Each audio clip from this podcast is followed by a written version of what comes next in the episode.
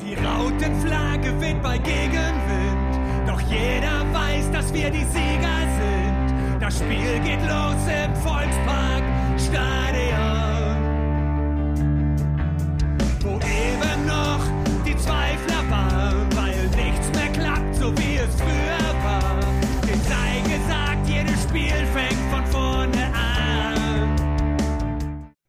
Moin und herzlich willkommen in der HSV Klönstuf. Heute Folge 266. Und ähm, ja, den Termin hatten wir vor circa zwei, zweieinhalb Wochen schon geplant und äh, ein Gast davon hat äh, damals schon geschrieben, dann können wir über die Entlassung von Tim Walter sprechen. Und ja, das hat sich dann heute bewahrheitet. Also ein, ein, ein äh, Gast mit Augen äh, mehr oder mit, mit äh, vorausschauenden Fähigkeiten. Und äh, auch nicht das erste Mal. Ich freue mich, dass du wieder dabei bist. Moin, Roland. Ja, hallo. Freue mich auch dabei zu sein und äh, folgt mir für tolle Aktientipps.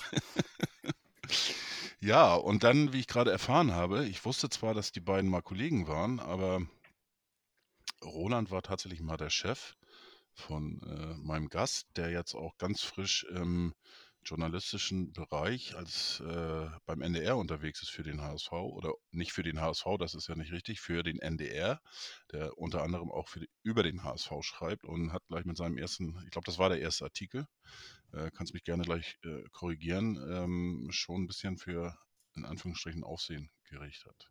Ich begrüße den Tobi. Moin, Tobi. Ja, moin. Schön, dass ich hier sein darf. Und ja, ich korrigiere dich gerne. Es war einer der schon etwas späteren Artikel, aber äh, das ist ja äh, völlig egal, weil zu dem Zeitpunkt, glaube ich, war es dann äh, schon mal angebracht nach dem Karlsruhe-Spiel. Auf den Artikel beziehst du dich, glaube ich, ein bisschen Ja. einen Blick drauf zu werfen. Absolut. Ähm, ja, vielleicht, äh, Tobi, du bist ja neu. Ich weiß jetzt nicht, ob du bei anderen Podcasts schon mal aufgetreten bist. Äh, vielleicht magst du äh, äh, zwei, drei Sätze über dich sagen. Ähm, warum Ja, HSV, gerne. warum NDR? Warum äh, bist du vor Roland geflüchtet? Bist du überhaupt geflüchtet? Ich fange mit letzterem an, definitiv. Also ähm, ich bin auch heute nur aufgrund des enormen Drucks, den er ausgeübt hat hier. Also nee, also Roland und ich immer noch äh, in Verbindung damals bei der Südwestpresse zusammengearbeitet. Ähm, beim NDR damals, weil ich aus Hamburg komme, schon als Student ein bisschen gearbeitet und HSV seit 1989 und das wiederum habe ich meinem Vater zu verdanken, der mich zu einem Spiel gegen Werder mal in die alte Schüssel noch mitgeschleppt hat und ähm, ja, so fing das dann irgendwie alles mal mit dem Fußball an.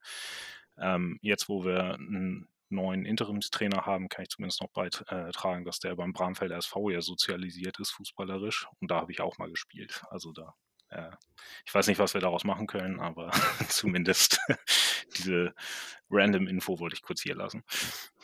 Ähm, es wird ja immer, immer wieder diskutiert ähm, über die Problematik oder Nicht-Problematik, ähm, als HSV-Fan über den HSV zu schreiben. Und äh, ich hatte auch mal einen Gast, ähm, der ist St. Pauli-Fan, hat auch mal für St. Pauli gearbeitet und der hat mir dann so im, im Off dann mal gesagt, ähm, arbeite nie für den Verein, für den dein Herz schlägt. Kann, kann man als HSV-Fan ähm, neutral über den HSV schreiben? Also ich finde schon, dass das geht. Ich könnte mir sehr viel schwerer vorstellen, für den Verein zu ar- arbeiten, muss ich sagen. Weil ich glaube, da wäre ich dann, also als Fan bin ich natürlich die 90 oder aktuell ja eher so 140 Minuten äh, vollkommen ähm, emotional dabei.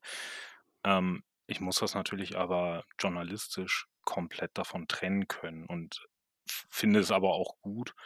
Und das macht mir eben genau auch Spaß, so ein Spiel und dann nochmal ganz anderen und weniger emotionalen Aspekten zu sehen ne, und zu betrachten, weil ich dafür immer schon auch zu viel Spaß am Fußball allgemein hatte ähm, und mir anzuschauen, okay, in welche Richtung entwickelt sich das eigentlich gerade und was, ne, da, da hatten wir ja jetzt in den Jahren mit Tim Walter auch sehr erfrischende und andere Ansätze und wir sehen aber beispielsweise irgendwie bei St. Pauli gerade, finde ich, auch nochmal eine andere Entwicklung und sowas dann beispielsweise, sowas mache ich dann für den NDR ja auch aktuell gerade, sowas mal zu analysieren macht es mir persönlich relativ einfach, dann auch die Vereinsbrille wieder abzusetzen oder halt eben auch mit der entsprechenden Distanz nochmal drauf zu schauen. Ich will jetzt nicht sagen, dass das für mich therapeutische Zwecke erfüllt, aber es ist äh, zumindest ähm, bereitet mir das echt keine Probleme. Also wenn mir irgendjemand mal sagen würde, boah, dein Text ist aber sehr, sehr HSV gefärbt, das fände ich problematisch, weil mhm. da,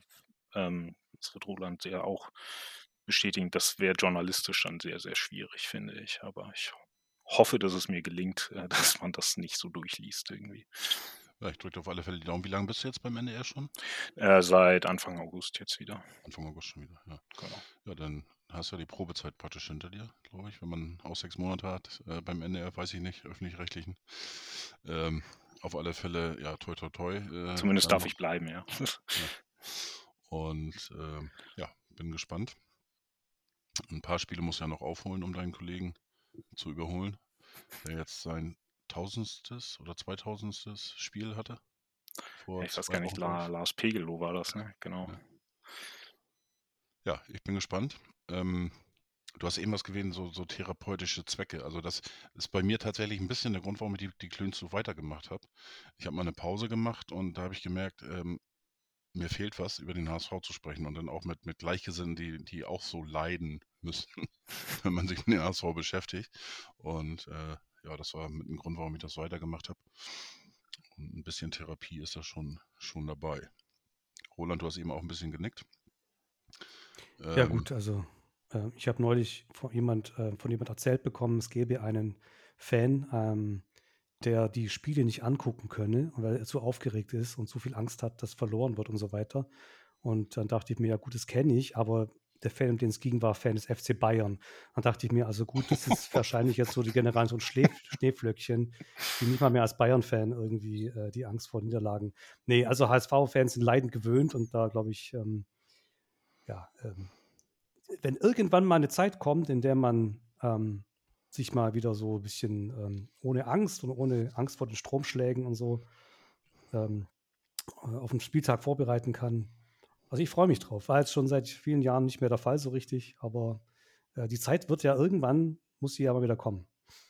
So, erste Liga, Platz 8 oder so, einfach mal entspannt HSV gucken. Das wäre mein Traum. Das, das wäre herrlich. Also ich hatte ja das Glück, ähm, am Freitag äh, ähm, war ich im Stadion, auch durch einen glücklichen Zufall. Ähm, hatte ich das Angebot bekommen, auch mit meiner Pelle zusammen zum HSV zu gehen und hatte da sehr, sehr geile Plätze, also hatte perfekte Sicht, äh, Höhe Mittellinie ähm, im A-Rang und ähm, konnte mir das ganze Spiel ansehen und, und auch so, so die einzelnen Passagen, äh, die einzelnen Spieler mal ein bisschen länger beobachten und ähm, eben habe ich gesagt, das war Glück, ja. Im Endeffekt war das vielleicht auch gerade bei diesem Spiel nicht so, so das wahre Glück. Aber ähm, ich muss schon sagen, man merkt irgendwo diese Anspannung, die du hast als eigener Fan und, und ja, denn so wie es lief. Und dann hatte ich durch die Arbeit, ich wohne ja in Bremen, ist ja bekannt, ähm, wir haben bei unserer Arbeit äh, eine Loge bei Werder Bremen. Und da hatte ich dann kurzfristig äh, die Möglichkeit, da auch äh, dran teilzunehmen und war dann am Samstag beim Spiel Werder gegen Heidenheim. Und äh, das ist natürlich sowas von tiefenentspannt äh, wenn dein Verein überhaupt nichts damit zu tun hat und du sitzt da einfach und du siehst, siehst die anderen, wie die alle angespannt sind und, und mitmachen und so weiter. Und ich saß da so ganz gemütlich und das muss ich sagen, das hat auch eine Qualität. Ähm, dann mal so, so solche Spiele eben zu gucken, mit der man überhaupt nichts zu tun hat und keine Sympathien für irgendwelche Mannschaft, die da spielt. Ja, Freitag. Äh, Roland, wo hast du das Spiel verfolgt? Hast du es verfolgt oder hast du also ich konnte es nicht komplett sehen, ähm, weil ich äh, unterwegs war zum Termin.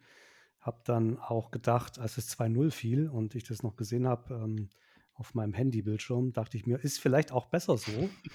ähm, äh, nicht, dass das ganze Wochenende wieder verdorben wird. Ich habe dann eine Zusammenfassung gesehen und ähm, versucht es im Real Life noch anzugucken, aber ähm, das geht ja wohl bei Sky nicht ohne. Egal, jedenfalls äh, ohne Receiver. Also ja, ähm, dann äh, hing ich natürlich den ganzen Abend am Ticker und wurde den ganzen Abend deswegen veralbert und so. Also ähm, irgendwie war ich gedanklich doch dabei. Aber ja, also ich habe aber auch das starke Gefühl, ich habe dasselbe Spiel ähm, schon mal gesehen? Ja, ich fand es Oder schon ein paar Mal, schon ein paar Mal diese ja, Saison.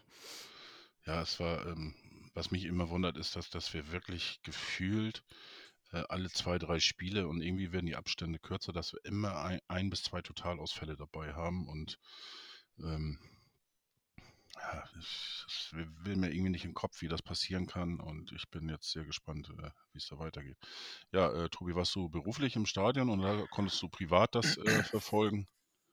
Nee, also ich war privat da, ähm, halt mit dem Szenario schon im Kopf, äh, dass bei einem Ausgang, wie er dann am Ende war, ich am Samstag wohl darüber würde schreiben müssen, ähm, bin eigentlich tatsächlich relativ frohen Mutes, weil ich auch gegen Karlsruhe da gewesen war, ähm, und dachte, naja, also eigentlich kann sich sowas ja nicht so schnell wiederholen. Also dass du halt auch in, dass du auch so, so Phasen wieder so komplett verpennst, ne? Also mhm. weil dann ja doch irgendwie diese Stabilität ich würde diese Siege äh, irgendwie auf Schalke und in Berlin gar nicht so deutlich überbewerten wollen und auch in Hannover nicht, ehrlicherweise. Also alles, was nach Paderborn jetzt passiert ist, finde ich, macht das schon möglich, dass Tim Walter jetzt gehen musste. Ne? Weil ich finde, dieses Paderborn-Spiel, diese erste Heimniederlage, das war so das erste Mal, dass ich so eine Art Dammbruch, da hatte ich damals auch dann initial direkt nach dem Stadion drüber geschrieben, ähm, ich fand es schon erstaunlich, wie und deswegen deckt sich das mit dem, was Roland gerade gesagt hat. Ich hatte auch das Gefühl, ich hätte das schon mal gesehen. Ich hatte auch tatsächlich überlegt, ob das, was ich am Samstag schreibe, irgendwie mit äh, diesem Murmeltierfilm zu tun haben könnte, weil es halt wirklich, es ist halt zu frappieren. Ne? Also und wie, wie, wie, wie es dann auch wirklich irgendwann ab irgendeinem Zeitpunkt kollektiv alle weil ich finde, es ist nicht nur so, dass wir ein oder zwei Ausfälle da sehen, die dann auf dem Platz rum irrlichtern, sondern dass es eher auch so ein gesamtmannschaftliches Versagen, gerade was mhm. so das Defensivverhalten anbetrifft, ist. Ne? Und ähm, ja, es ist einfach ein bisschen bitter, gerade wenn man sich nochmal vor Augen führt, wie eigentlich die, der Start in die Saison war. Ne? Also zwar auch mit vielen Gegentouren, aber ja spätestens ab dem Spiel eigentlich gegen Hertha in der Hinrunde man das Gefühl hatte, meine Güte, da bewegt sich ja richtig was. Ne? Also da, ich fasse es jetzt nicht mehr aus dem Kopf, aber ich glaube, er hat zwei, drei Spiele auch in Folge mal kein Gegentor bekommen und, und, und. Und davon, ja, im Prinzip ab dem fünften Spieltag dieser Saison sind wir da wieder Lichtjahre von entfernt, finde ich. Ja, ähm, wie gesagt, ich, ich fand oder wir, vor dem Spiel saßen wir äh, zusammen, mit, wir waren insgesamt zu dritt im Stadion. Wir saßen da und dann hat sich ein, ein äh, älterer Herr zu uns gesetzt, hat gefragt, ob da noch Platz wäre. Wir haben gesagt, ja klar, er hat seine, seine Leute, die ihn eingeladen hatten, nicht gefunden. Dann haben wir mit ihm geschnackt, auch so über den HSV. Der war eigentlich ganz gut vernetzt und äh, er hat den einen oder anderen, äh, ja, auch von den Verantwortungsträgern oder ehemaligen Verantwortungsträgern, die, die kennt er schon jahrelang persönlich. Und ja, haben wir so ein bisschen gesprochen und dann, wie unsere Zuversicht ist. Und dann bei mir war die eigentlich sehr gut. Und dann kam irgendwann die Aufstellung. Und dann kam äh, der Torwartwechsel. Und da habe ich gesagt, äh, mein gutes Gefühl hat sich eben gerade ein bisschen verabschiedet. Ähm, man sagt ja immer so, der Torwartwechsel, das ist die letzte Patrone von einem Trainer. Und ähm, ja, weiß ich nicht. Äh, ich fand den überzogen. Wir haben letztens im, im, in der letzten Folge von, vom Podcast haben wir auch drüber gesprochen. Da hatte ich Jan und Chris dabei und äh, die sagten auch, wir müssen über die Leistung von, von äh, Heuer Fernandes sprechen. Ich sagte, das ist für mich ist das schon, schon auf ziemlich hohem Niveau wieder diskutiert wird, weil er für mich trotzdem ein solider Zweitligatorwart war. Ja, er war jetzt nicht herausragend, aber war jetzt auch nicht so, dass er in jedem Spiel irgendwelche groben Fehler hatte. Und auf der anderen Seite darf man auch nicht vergessen, äh, gerade für die fürs Aufbauspiel und für die Stabilisierung hinten hat er in meinen Augen eigentlich auch immer eine Rolle gespielt. Ähm. Und das war so bei mir ein bisschen, äh, wo sich die Gefühlslage doch geändert hat. Aber hm, ich weiß nicht, äh, Tobi, war das, war das voraussehbar? Hat man das irgendwie wahrgenommen, äh, dass da vielleicht ein, ein Torwartwechsel ansteht oder ähm, hat dich das auch überrascht?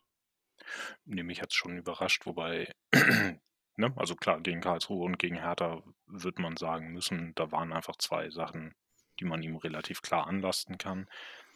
Ich finde, also solche Tore wie jetzt beispielsweise im, im Stadtderby würde ich gar nicht so reinrechnen. Ich meine, das war ein so, solcher Schrottpass, den er da bekommen hat und solche Dinge werden immer mal passieren. Hat er die gleiche Souveränität wie in der vergangenen Spielzeit? Nee, finde ich nicht. Ähm, deswegen ist das vielleicht eine etwas länger gereifte Entscheidung, die dann vielleicht durch diese zwei Patzer oder Patzer gegen Karlsruhe würde ich nicht mal sagen, aber gegen Karlsruhe unglücklich, gegen Hertha habe ich es persönlich schon als Patzer empfunden. Aber ähm, das alleine jetzt nur diese zwei Dinge singulär zu betrachten, hätte eigentlich diese Entscheidung nicht gerechtfertigt. Und deswegen ist es vielleicht eben genau dieses Ding, ne? letzte Patrone und es gibt da schon auch, ich meine, auch Tim Walter wird gewusst haben, was passiert, wenn er das Spiel verliert. So und irgendwo ist dann wahrscheinlich immer diese Idee, okay, ich versuche mal einen Impuls zu setzen. Und sei es auf dieser Position. Mhm. Ich finde, dass der Raab kein schlechter Tor ist, aber er hat nicht dieselbe Ausstrahlung wie Heuer Fernandes mhm. auf der Position. Und ob das jetzt ausgerechnet für dieses Spiel, auch mit der Bedeutung, dass Hannover ja, was dann letztlich ja passiert ist, auf drei Punkte ranrücken kann und das Aufstiegsrennen nochmal wieder verdichtet wird irgendwie. Ja, es ist, man kann da jetzt wahnsinnig viel, finde ich, reininterpretieren, aber ähm, ich habe mich gewundert. Ich habe mich echt mhm. gewundert. Na, Roland, du auch? Hast dich auch gewundert oder ja, hast du vielleicht auch. gehofft? Oder? Nee, ich habe es nicht, nicht verstanden. Ähm, habe mich auch gewundert und man muss im Nachhinein ja sagen, es hat ja auch nichts gebracht. Ne? Also ähm, Spätestens in der elften Minute. Genau, also man kann es ja nicht sagen, dass er jetzt schuld war an, an Toren oder so, aber er hat jetzt auch kein überragendes Spiel gemacht, wo man sagt, okay, jetzt äh, ist der Impuls gesetzt. Das war im Prinzip, ähm, die letzte Patrone war halt dann auch noch ein, wie sagt man, ähm, eine Platzpatrone. Ne? Also es hat halt nichts gebracht, es verpufft. Und äh, ich glaube aber, ähm, abgesehen von der Leistung als Torhüter, hat natürlich Heuer Fernandes einfach ein Standing in der Mannschaft. Er organisiert ja auch die Abwehrreihen mit und, und äh, dirigiert die ein bisschen beim Aufbauspiel und so. Ist natürlich am Ball sensationell. Äh, selbst wenn er wirklich eine, eine, schwache Saison eigentlich spielt für seine Verhältnisse und wirklich ähm, nicht dieser, dieser Rückhalt ist, wenn, wenn die er halt früher war, wo er halt auf zwei, drei Bälle pro Spiel eigentlich rausholt, die man nicht rausholen muss unbedingt.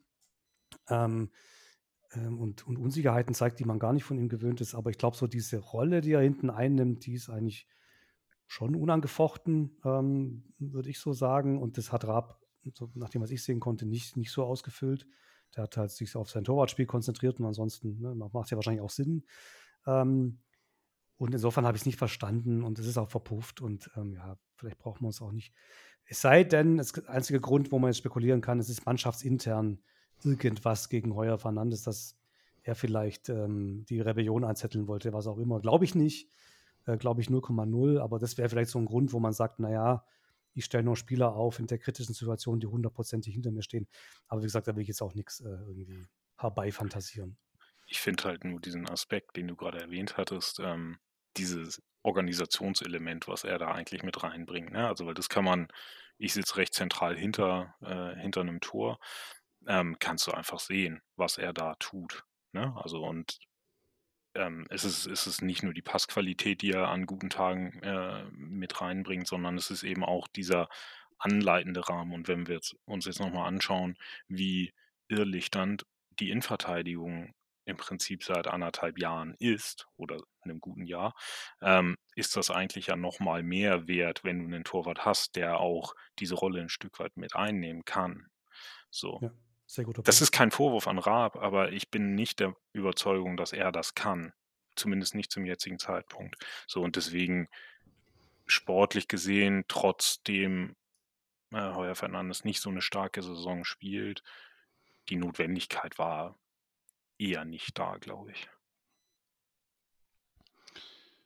Ja, ich hatte, ich hatte auch das ganze Spiel über das Gefühl, dass, dass, dass auch ein bisschen so die Innenverteidiger oder, oder die Hintermannschaft auch, auch äh, verunsichert hat. Also wenn ich dann sehe, dass, dass selbst ein Van der Bremt ja auch, auch irgendwie neben der Spur war. Äh, Murheim hat ein bisschen gebraucht, bis er ins Spiel kam. Ähm, Ambrosius, der war, war das, das gefühlt hat gar nichts geklappt. Und, und ich hatte auch das Gefühl, dass er nicht mal in, in der Lage war, irgendwie einen Zweikampf vernünftig zu gewinnen. Was ähm, schade ist, ne, weil es seine Kernkompetenz ist ja. und das, was ihn ja eben so abhebt von ja. anderen Innenverteidigern, genau. die wir haben. Da hab ich gedacht, wenn das nicht mehr klappt, oh meine Güte. Ja.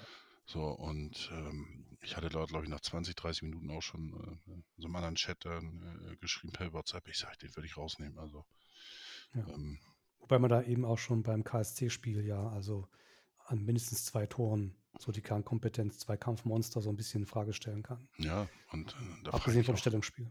Woher kommt das? Ist das, vielleicht hängt es doch damit zusammen, dass ein Vertrag ausläuft. Ähm, äh, weiß ich nicht. Äh, wobei ich, ich, auch ein bisschen eigentlich seine Leistung, dass sie teilweise ein bisschen überbewertet worden sind.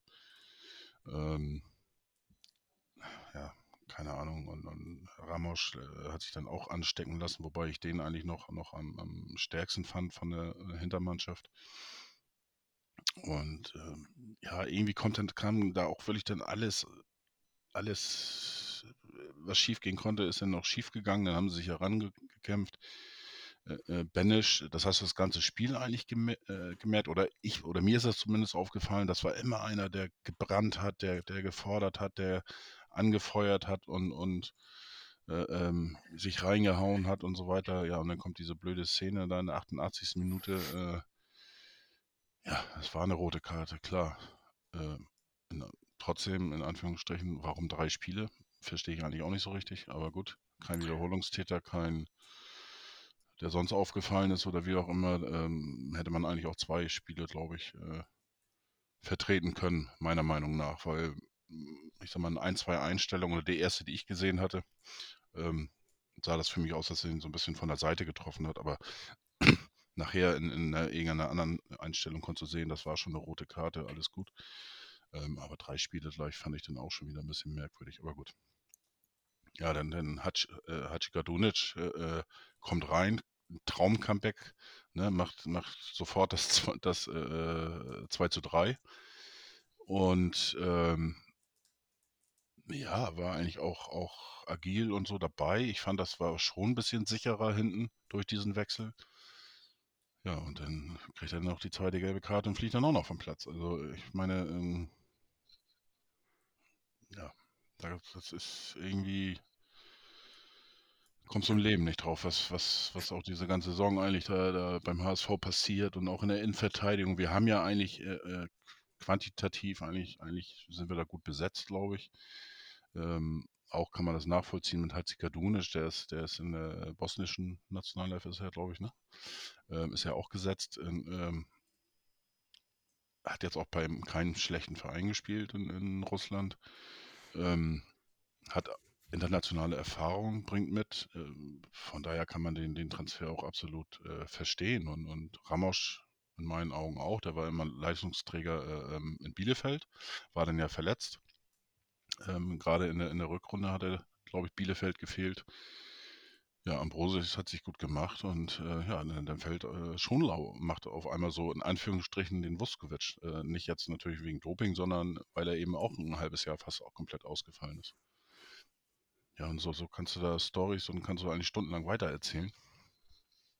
Ähm, ja, als ob da auch so, so ein Fluch über den HSV so ein bisschen liegt. Ähm, ja, nichtsdestotrotz, Ergebnisse haben gegen den HSV definitiv gesprochen und ich selber habe auch das erste Mal ja nach dem Spiel äh, ähm, relativ zeitnah dann auch getwittert, ähm, dass ein Trainerwechsel jetzt her muss, ähm, um irgendeinen, diesen berühmten Impuls irgendwie zu setzen. Ähm, ja, viele haben das ja, ja schon vor Wochen, Monaten gefordert und so weiter. Ich hatte die Hoffnung, und da bin ich, glaube ich, bei, bei Jonas Bold, äh, dann auch, äh, dass es irgendwie funktioniert, aber hat nicht funktioniert. Ähm, für euch war das jetzt zu spät? Die Reißleine, Tobi? Also ich denke, Paderborn wäre der Zeitpunkt gewesen, das zu machen, weil ja, man hat jetzt halt äh, trotzdem drei Auswärtssiege geholt in der Zeit. Ich finde bloß, dass diese Auswärtssiege sehr viel Tusche waren und halt Dinge überschminkt haben, die ne, wie ich es ja, glaube ich, vorhin schon gesagt habe, eigentlich seit dem fünften Spieltag. Das fing mit Elversberg an. Ähm, am sechsten Spieltag die Unstimmigkeit, was die gesamtmannschaftliche Defensivarbeit. Deswegen, ne, alles, was du gerade gesagt hast über die Innenverteidigung, da hast du recht, das stimmt. Und trotzdem ist es ja nicht nur das, was sozusagen diese Flut an Gegentoren am Ende bringt. Ja, es sind eine Menge individueller Fehler, auch gerade in der Innenverteidigung stimmt. Nur trotzdem ist ja das gesamte Rückzugsverhalten, Defensivdenken, sagen wir, eher unterentwickelt. So. Und ich, mir ist es auch zu billig, ehrlicherweise, es immer nur dann so auf den Wegfall von Vuskovic äh, äh, beispielsweise.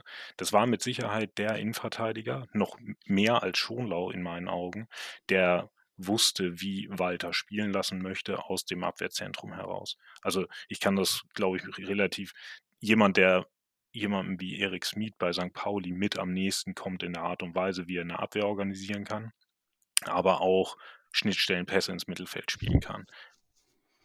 Sehr spielintelligent, fix in der Birne, zweikampfstark, also im Prinzip, glaube ich, alles, was äh, Tim Walter wollte.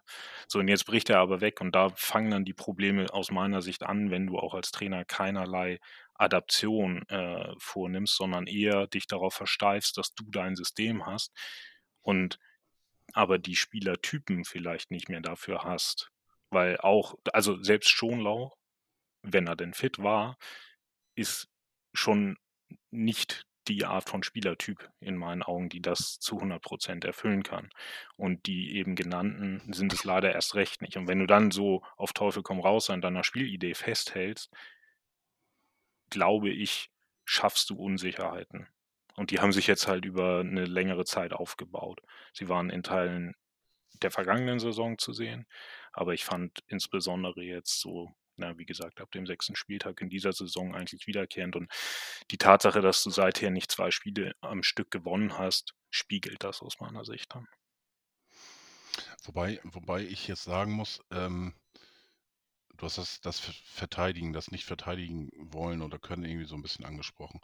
Da fand ich das Spiel auf Schalke eigentlich wirklich ein Wendepunkt, dachte ich. Weil äh, da hatte ich wirklich das erste Mal das Gefühl, jawohl, die haben es alle verstanden und alle äh, von der 1 bis zur 11, ne, also die auf dem Platz waren, ähm, dass alle auch nach hinten richtig mitgearbeitet haben. Auch, auch äh, Dompe zum Beispiel.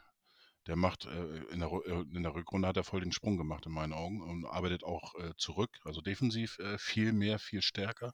Aber auch die anderen, da hat und da hatte ich zum Beispiel auch das Gefühl, dass, dass Heuer Fernandes sich wieder gefangen hat.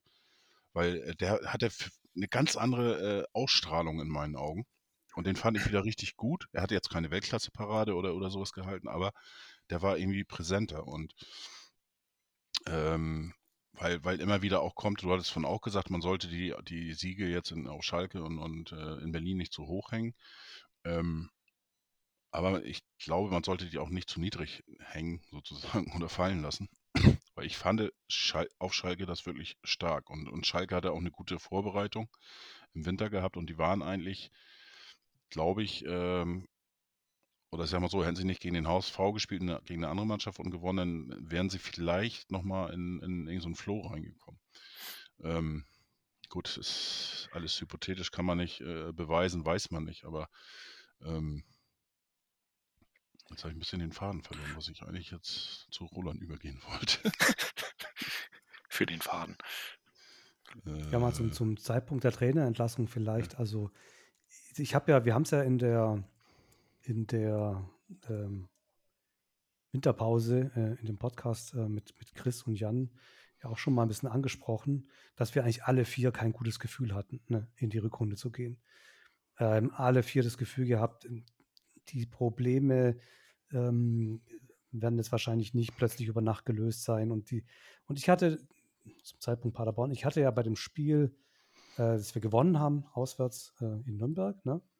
ähm, da habe ich eine komplett verunsicherte Mannschaft gesehen. Ja, ja, definitiv. Die war komplett verunsichert und, und ja. wusste nicht mehr, also ähm, wo oben und unten ist. Und man hat jetzt dann damals die Entscheidung getroffen, okay, man probiert es nochmal. Und man muss ja auch sagen, äh, Walter hat ja seinen Spielstil angepasst.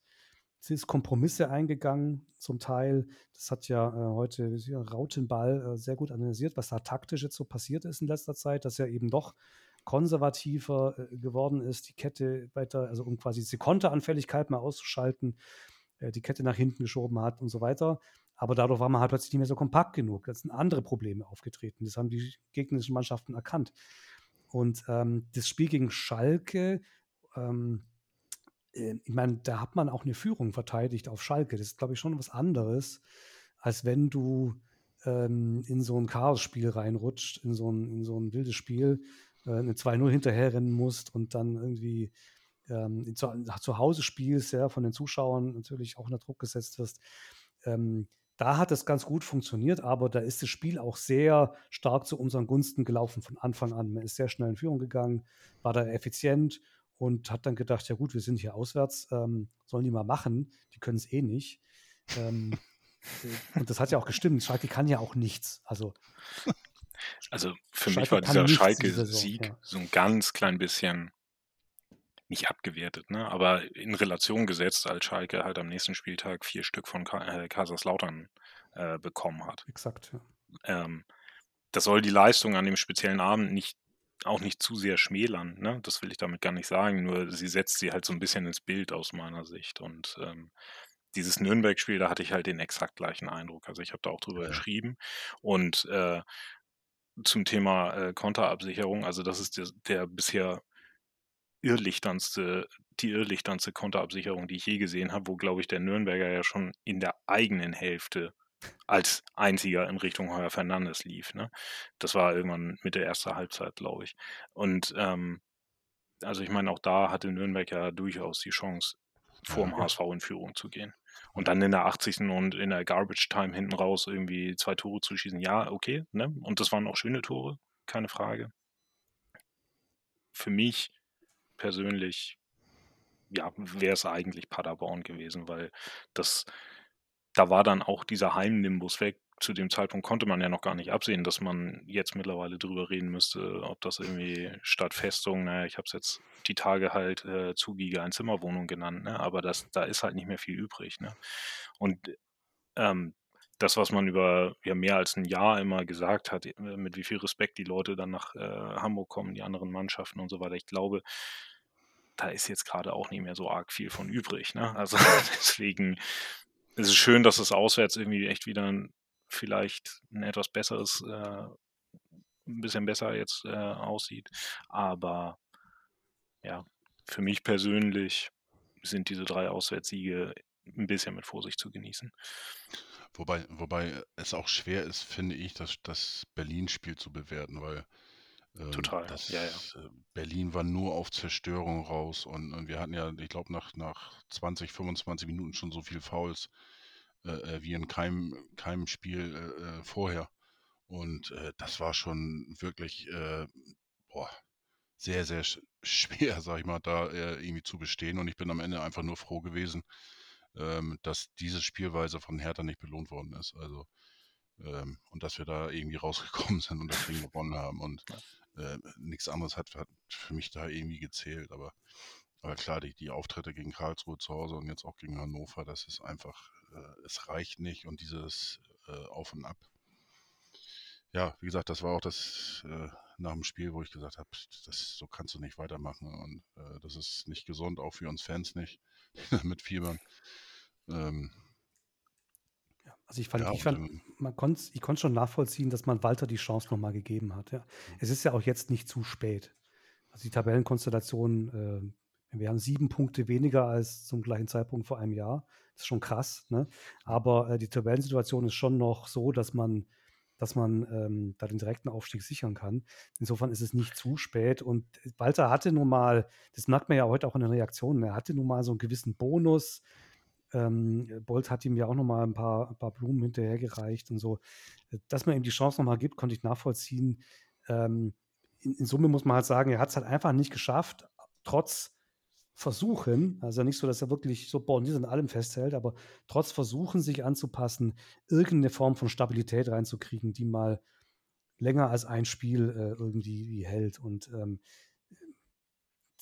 hat immer offensichtlich jetzt seine Innenverteidiger, egal äh, mit, mit welchen Tricks oder äh, welchen Versuchen, ein bisschen tiefer stehen und so weiter, in Situationen gebracht, mit denen sie überfordert waren. Das ist ja Ambrosius quasi, der ähm, war ja überfordert mit der Abwehrarbeit, wusste, wusste gar nicht mehr, wo er hinlaufen soll, äh, wenn er rausstechen soll und so. Und ähm, ja, dann, wenn du halt dreimal versuchst, was zu ändern und es wird nicht besser, dann, und das hat jetzt, glaube ich, auch wirklich der Letzte, der Letzte verstanden, dann ist der Punkt auch erreicht. Ich glaube auch psychologisch ähm, für die Mannschaft. Psychologisch ist ein gutes Stichwort. Ähm, deswegen möchte ich jetzt auch nochmal äh, abschließen. Man soll ja zum Ende bis immer positiv enden. Und da wir jetzt äh, ja auch über Tim Walter reden, ich denke aber auch, er hat vieles Positives äh, äh für den Verein gebracht. Äh, seine Art, lass uns da eben mal äh, kurz drüber sprechen. Ja, Tim Walter beim HSV. Ähm, wir haben jetzt mm, über einiges gesprochen, was ein bisschen schiefgegangen ist äh, die letzten Wochen, Monate. Ähm, aber ich glaube, der hat auch einiges äh, an Positivem äh, hinterlassen oder auch reingebracht. Ähm, für mich persönlich, äh, habe ich heute auch kurz geschrieben, äh, war er mein Lieblingstrainer nach Thomas Doll. Und das ist schon eine sehr, sehr lange Zeit. Also ich sag mal so, da gibt es sicherlich einige Twitter-User, die äh, Thomas Doll gar nicht miterlebt haben äh, als Trainer beim HSV. ähm, ich glaube, das war so 2007 muss das ungefähr gewesen sein, 6, ja, 7. 6, 7, ja. Er hatte damals auch übernommen, äh, wo die auf dem, ich glaube, 17. 18. oder 18. Platz äh, äh, standen und äh, hat die nach vorne ge geführt und auch mit, mit seiner Art und, und wie er den, den, die Mannschaft mitgenommen hat, den Verein auch und so weiter. Das war, fand ich sehr geil und ähm, ja, das habe ich danach kaum wieder erlebt. Wir hatten zwar auch gute Trainer, wie Martin Johl natürlich, ganz klar. Ähm, das eine Jahr, aber seinen Abgang, den fand ich dann auch nicht wirklich so prickelnd, weil er wollte ja praktisch die ganze Macht haben. Er wollte äh, nicht nur Trainer sein, sondern auch äh, praktisch äh, den Manager machen, so wie in England. Und äh, ja, daraufhin hat man sich dann dementsprechend getrennt oder er ist geflüchtet oder wie auch immer. Das fand ich dann äh, schon ein bisschen übertrieben und deswegen war ich eigentlich auch, auch froh, dass man diesen Schritt damals nicht gemacht hat. Ja, äh, er hat auch, da wird immer wieder angesprochen, ähm, er war auch ein Trainer, der sich immer vor die Mannschaft gestellt hat. Es gab ganz, ganz selten mal Phasen, wo er dann auch Spieler angezählt hat. Und äh, wie man dann auch erfahren hat, äh, hat er dann aber auch vorher mit den Spielern schon drüber gesprochen. Und die persönlich dann auch kritisiert und das angesprochen. Ähm, er hat auch, auch Spieler besser gemacht. Muheim zum Beispiel, finde ich. Also der äh, hat sich entwickelt. Äh, Banish aktuell, der, der, spielt ja wahrscheinlich die Saison seines Lebens aktuell. Ähm, rote Karte, okay, ausklammern, jetzt drei Spiele Pause. Aber nichtsdestotrotz äh, ähm, finde ich den absolut überragend. Glatzel äh, ähm, ist mit Walter, glaube ich, zusammengekommen, wenn ich mich nicht irre. Ja, Über. Überragend. Äh, äh, steht immer oben, oben mit dabei. Äh, nicht nur seine Tore, auch, auch ähm, seine Spielintelligenz oder, oder auch sein, äh, äh seine Vorbereitung da vorne und so weiter. Äh, hier und da ähm, ein bisschen weiter, wie Horst Rubesch ja auch sagte, ein bisschen vorne, äh, mehr vorne bleiben und nicht zu viel nach hinten arbeiten, würde ihm sicherlich auch gut tun. Ähm, ja, und, und, auch sein, sein so banale Dinge in Anführungsstrichen, wo er dann äh, ähm, auch die, die Lieder von Abschlag mitgesungen hat. Ähm, da gibt es ja auch die eine oder andere Aufnahme. Oder, oder wie er ins Stadion reinläuft mit der Fahne in die Hand und freut sich. Und ähm, hier und da, das war jetzt, glaube ich, auch nicht zu häufig, aber hier und da ist er dann nochmal in die Kurve gegangen. Ähm, hat immer wieder die, die, die Zuschauer ähm, gelobt, die Unterstützung, hat aber auch dann verstanden, wenn es mal gepfiffen worden ist und so weiter. Ähm, für mich einer, der wirklich den HSV gelebt hat und auch ein bisschen äh, äh, ja, Euphorie irgendwie zurückgebracht hat. Und wenn man überlegt, zweite Liga, sechste Jahr, jetzt Zuschauerrekord, einer nach dem anderen so ungefähr. Und ähm, das ist auch in meinen Augen ein Verdienst äh, von Tim Walter. Ähm, ja, wie habt ihr den insgesamt gesehen, wenn man jetzt, sage ich jetzt mal, die Nichtaufstiege so ein bisschen abzieht? Ja, wobei, also ich sehe das sehr ähnlich. Also ich habe das die weiteste Zeit für mich, wie gesagt, gab es in der Hinrunde jetzt gewisse Abnutzungseffekte, beziehungsweise wo ich halt einfach das Gefühl hatte, ich sehe nicht, dass er sich genug selber weiterentwickelt oder Veränderungen vornehmen kann, vielleicht auch mit den ihm zur Verfügung stehenden Spielern. Ähm, aber ich finde, also wenn ich jetzt auch gerade mal so auf den Gesamtverein und so weiter in den ersten drei Jahren zweite Liga, da haben wir, glaube ich, über andere Themen noch geredet, jenseits von sportlichen Katastrophen, sondern wenn du dir überlegst, die ganze Ausgliederungsgeschichte, wie kaputt der Verein ja, also da war der Abstieg ja fast noch das geringste Problem, mhm. äh, weil also die Art von relativer Geschlossenheit und Einheit, äh, das wird man irgendwann sehen müssen, was auch Jonas Bolls Anteil daran ist, aber ich verbinde das sehr stark mit Tim Walter. Und da kann ich ganz persönlich sagen, also ich bin sehr viel, also mir war es dann auch zeitlich irgendwann wieder anders möglich, weil ich halt wieder äh, mehr im Norden äh, unterwegs war. Aber die Freude zum Beispiel auch zu Auswärtsspielen mitzugehen, also wer sich hier den Spaß gönnt, äh, versuchen Auswärtstickets zu bekommen, das ist ja absurd. Also dagegen ist, ja, nein, wir reden immer über die äh, ausverkauften Heimspiele, aber versuch mal Karten für ein Auswärtsspiel zu bekommen, das ist ja ein Happening. So. Und ich meine das jetzt gar nicht so im Event-Sinne, äh, sondern ja. einfach nur, weil es einfach eine große Verbundenheit und das ist für mich das, was ich insbesondere mit Tim Walter neben zwei, drei fußballerisch ganz spannenden Ansätzen äh, sehe. Da, wie gesagt, halt für mich die kleine Einschränkung. Ich finde, dass der Fußball sich mittlerweile dann wiederum doch auch weiterentwickelt hat und er halt nicht ganz mit Schritt gehalten hat mit dieser Mannschaft.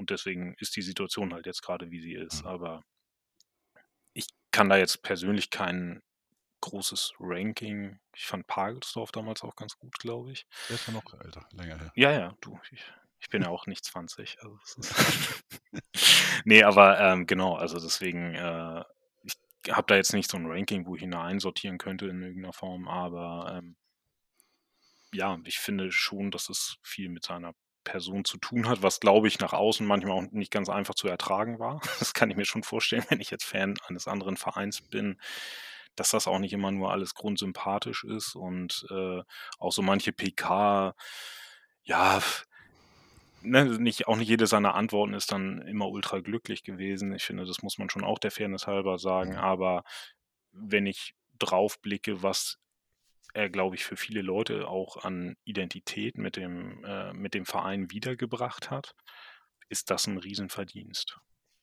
Und mir würden bestimmt noch sechs andere Sachen einfallen, aber vielleicht sollte Roland auch nochmal sagen. ja.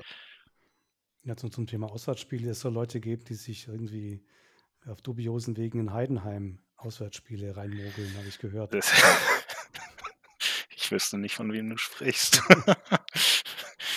Okay. Ähm, nee, also Tobi hat schon viel gesagt. Ich glaube auch, äh, ich hatte immer ein Problem mit seiner Außendarstellung. Also war von Anfang an, sag mal, ein kritischer, kritischer Walter, Begleiter und, und dachte mir, um Gottes Willen, was haben wir uns jetzt da für eine Knallcharge geholt?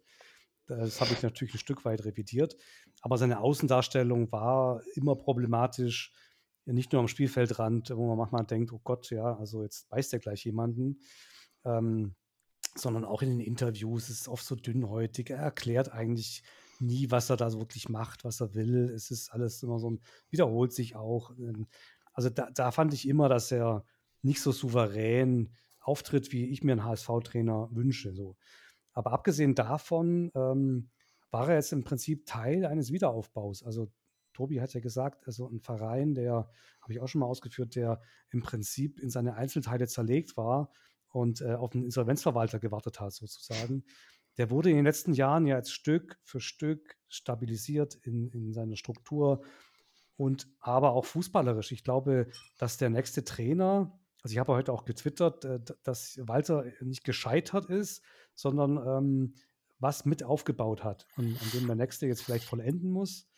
Ähm, und darf auch nicht vergessen, also die Punkteausbeute letztes Jahr, die hätte fast jedem äh, Zweitliga-Jahr ja gereicht, Saison gereicht, äh, um aufzusteigen direkt. Ja. Und man war ja so nah dran und hat auch schon gefeiert, bis dann der, der K.O.-Schlag kam. Und ähm, davon sich zu erholen, ist, glaube ich, auch generell schwierig. ja, ich denke fußballerisch, also ich glaube, auf diesen offensiven Strukturen, äh, die da jetzt geschaffen wurden, ähm, da kann auch ein nächster Trainer aufbauen und das ist eigentlich auch ein Fußball, den wir wahrscheinlich sehen wollen. Ähm, wir wollen ja nicht ähm, spielen wie Heidenheim. Berlin. Nichts gegen Heidenheim, ja, also oder Darmstadt oder so, ne? Ich wollte gerade sagen, also die ja. haben Heidenheimer, aber ja. Ähm, ich habe sie gesehen Samstag, die haben schon echt stark gespielt. Ja, also. genau. Also ich, ich habe das Spiel nämlich auch äh, geschrieben und, ja. äh, und ich habe nee, nee, und nee, ich stehe da auch wirklich unter dem Eindruck, weil ich auch die Partie gegen Dortmund gesehen hatte. Sorry, Roland, mhm. aber äh, ich weiß, worauf du hinaus willst. Ne? Und mhm. es gibt viele Spiele in der ersten Liga, die man nicht notwendigerweise gucken muss gerade. Ne? Genau, und ich glaube schon, äh, dass man daran was äh, verändern muss. Natürlich, offensichtlich muss man was verändern, äh, um die Defensive zu stabilisieren, aber trotzdem steht der HSV endlich mal wieder für irgendeine Art von Fußball, was jetzt zum Beispiel ein Hacking auch nie geschafft hat. Da hat man auch nie mhm, gewusst, ja. was will der eigentlich mit dem Ball und so.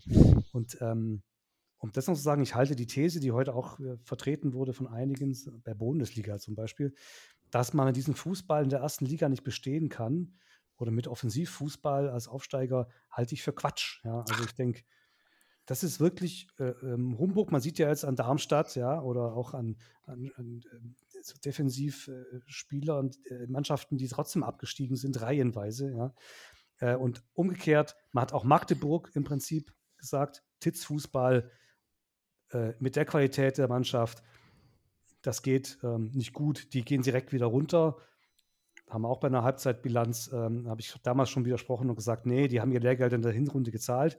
Und guckt mal an, wo Magdeburg jetzt steht. Ähm, und ist eine von den wenigen Mannschaften in der zweiten Liga, die man auch gerne zuguckt beim Fußballspiel.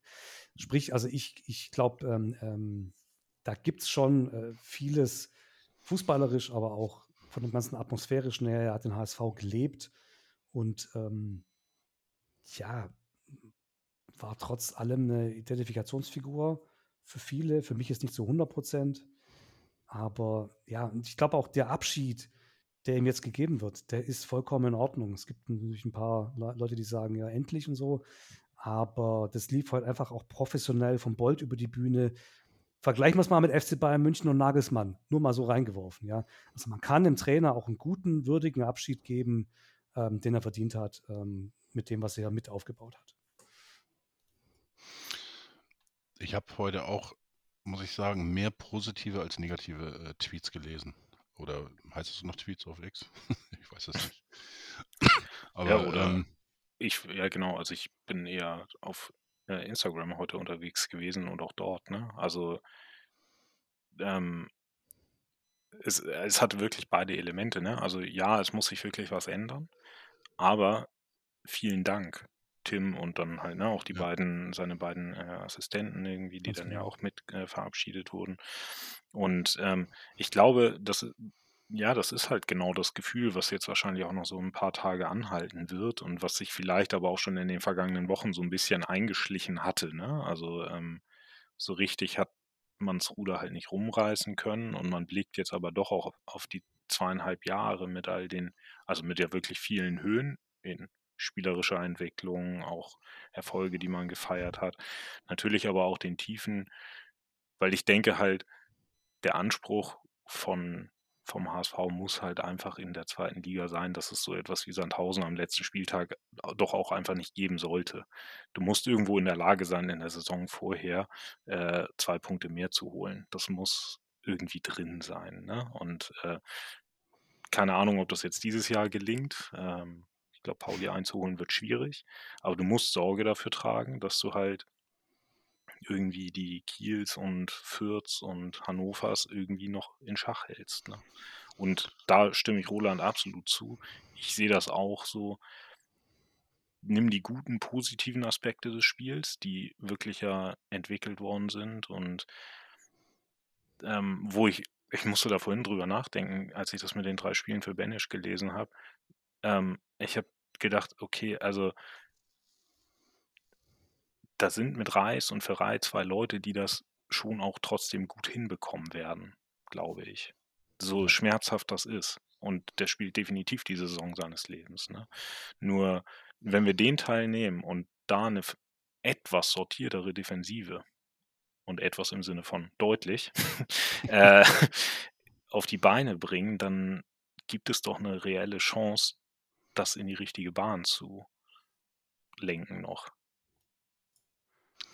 Ja, auch bei der, ähm, wie gesagt, ich finde drei Spieler immer noch ziemlich heftig. Aber auf der anderen Seite, wenn man jetzt mal guckt, äh, hört sich jetzt doof an, aber besser hätte er die rote Karte sich nicht holen können. Ähm, wir spielen jetzt in Rostock, zu Hause gegen Elversberg und zu Hause gegen Osnabrück. Ähm, wie du schon sagtest, Ferrei, Reis. Ähm, wir haben auch noch einen Pog, äh, Poreba, Entschuldigung. Äh, muss, muss man häufiger spielen. Pogba ist mir ehrlicherweise zu verletzungsanfällig. und äh, ich glaube schon, da haben wir auch nicht das große Problem. Ne? Ähm, defensive Stabilität. Kann ich, kann ich gleich einhaken? Ähm, ja, klar. Also ich glaube jetzt zu dem, was eben äh, ein Trainer jetzt übernimmt, ja, gehört natürlich auch der Kader. Ja, und ja. Ähm, der Kader ist natürlich jetzt mal abgesehen von der Innenverteidigung, wo wir jetzt gerade so ein bisschen ja, Problemchen haben, ist natürlich auf einem Niveau, wo du aufsteigen musst. Ganz klar.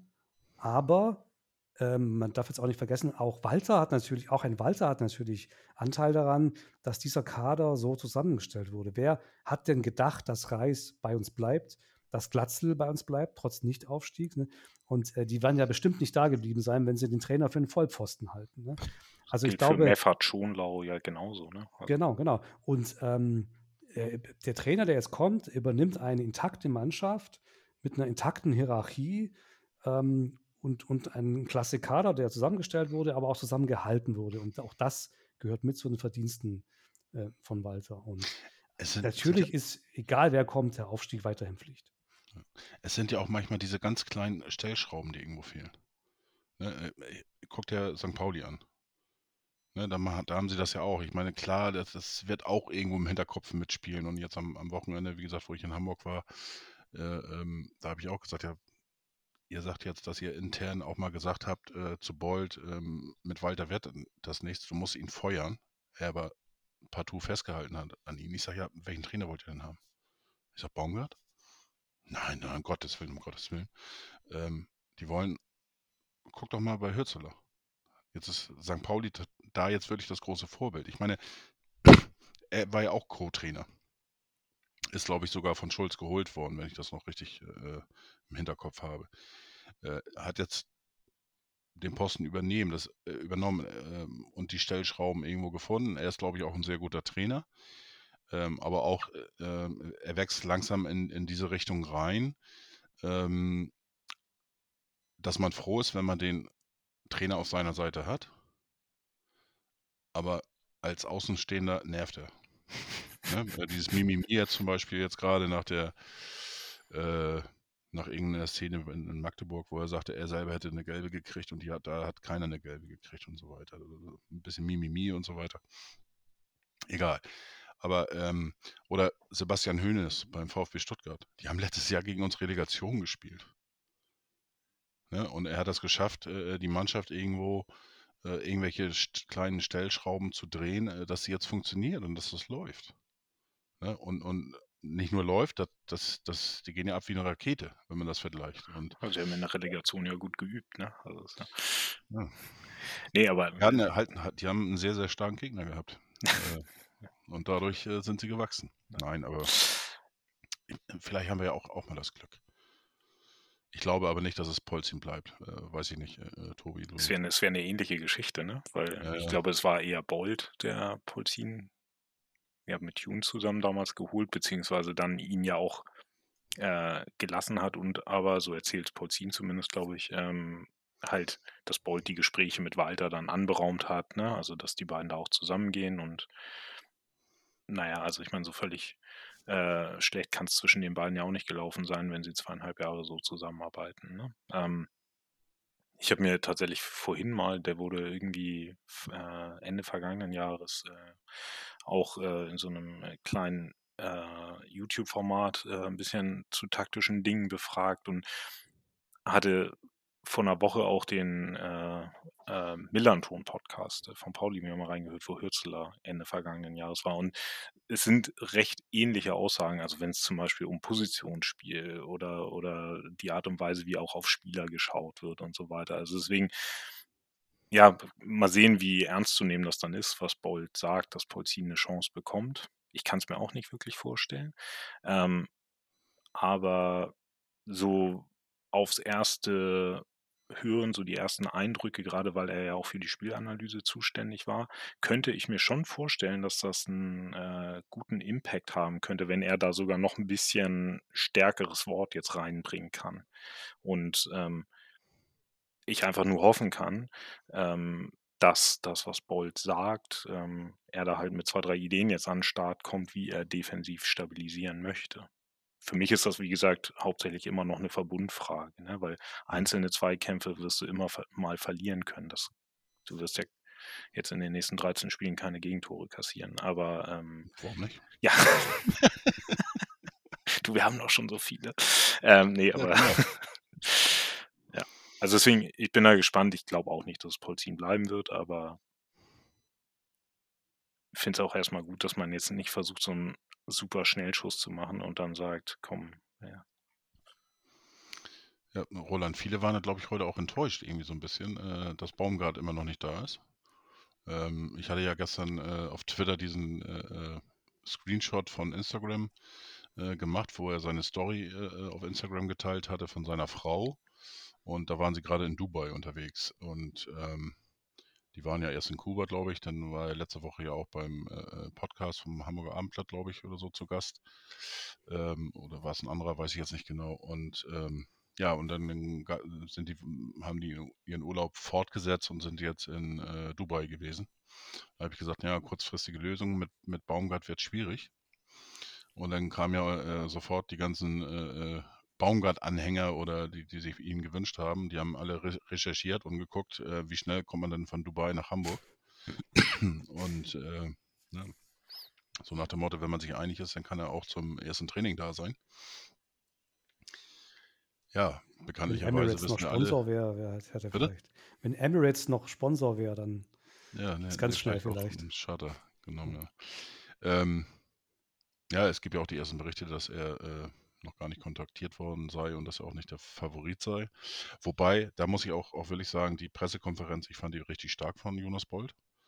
Ähm, mag sein, dass ich das überbewerte als eben langjähriger HSV-Fan. Ich kenne halt auch Pressekonferenzen beim HSV, ähm, die etwas stockend waren. Ähm, ich erinnere, ähm, die ich als letztes eigentlich in Erinnerung habe, negativ, das war von dem damaligen Aufsichtsratsvorsitzenden der Name ist mir Gott, Name ist mir Gott sei Dank entfallen. Ähm, da ging das, da hat man, ach ja, genau, das war, glaube ich, bei, wo, wo man äh, Bernd Hoffmann das zweite Mal zum Vorstandsvorsitzenden ernannt hat. Und äh, da hat man ja dementsprechend sich getrennt von Bruchhagen und so weiter. Der hat damals die Pressekonferenz gehalten. Grausam, grausam.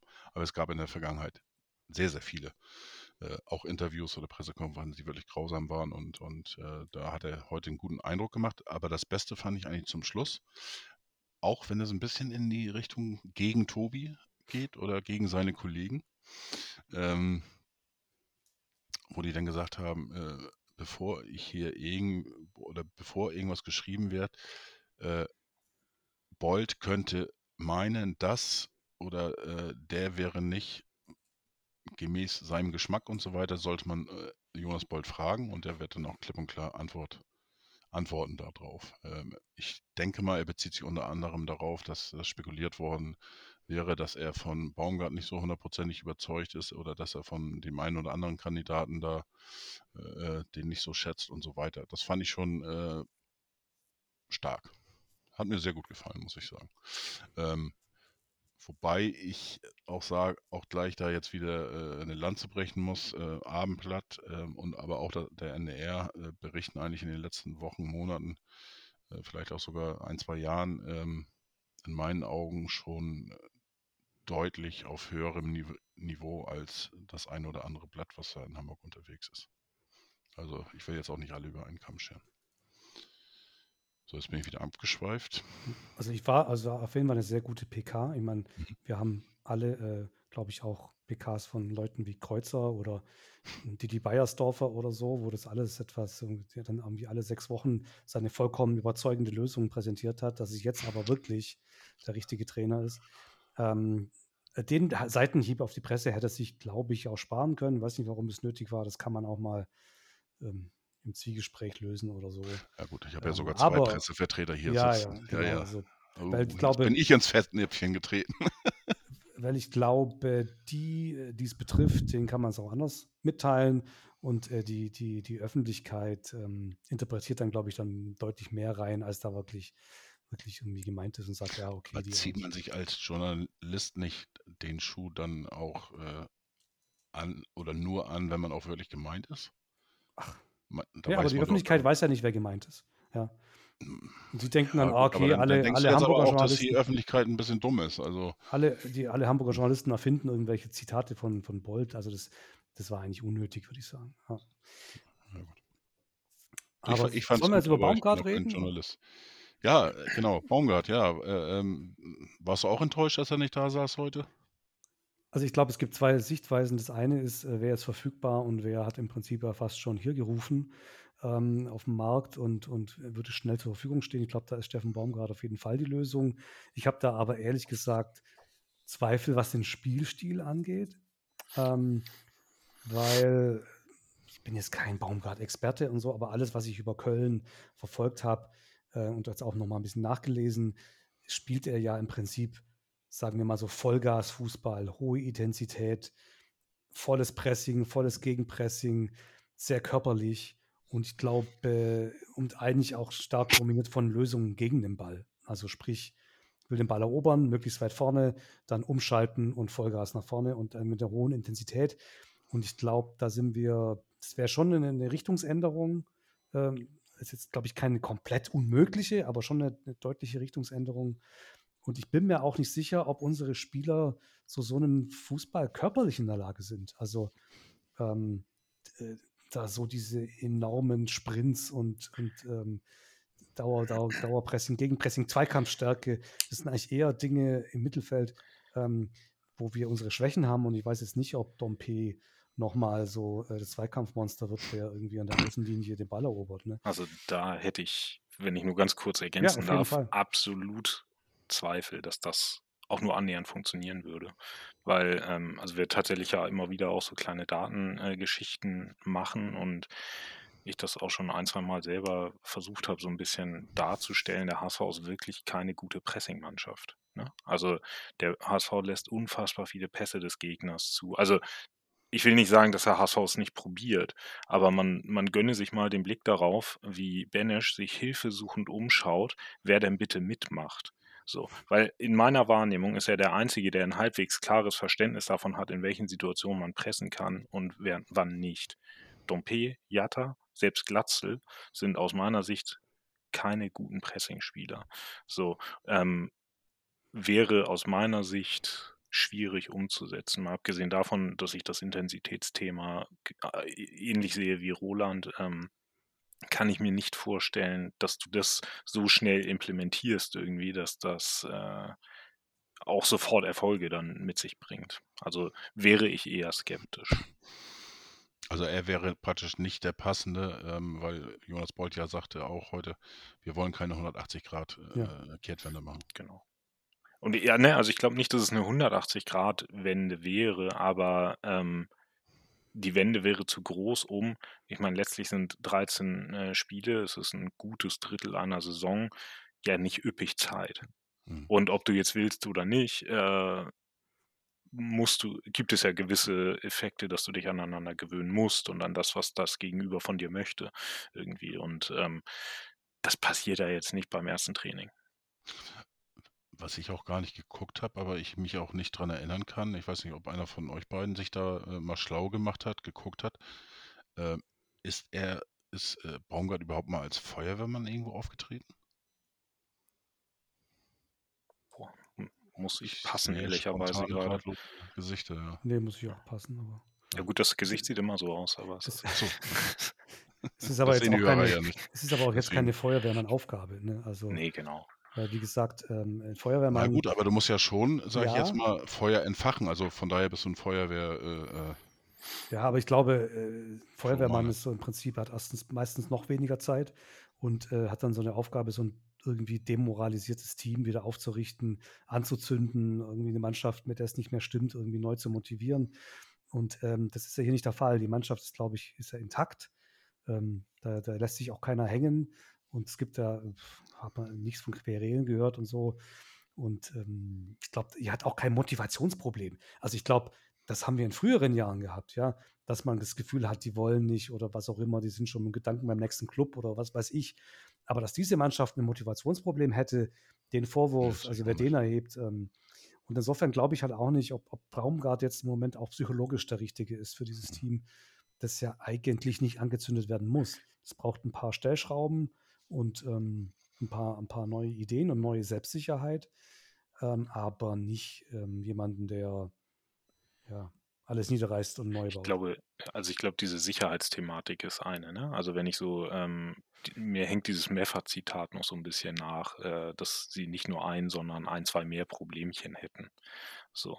Ähm, ich meine, er ist ja nun mal äh, in dem Spiel Kapitän, einer der Führungsspieler und ähm, so eine gewisse Hilflosigkeit dann bei so einem Führungsspieler direkt nach so einem Spiel zu hören, finde ich, sagt dann ja schon ähm, etwas aus, was da offenbar eingerissen ist irgendwie. So, das heißt, es wird schon darum gehen, Leuten Sicherheit zu geben.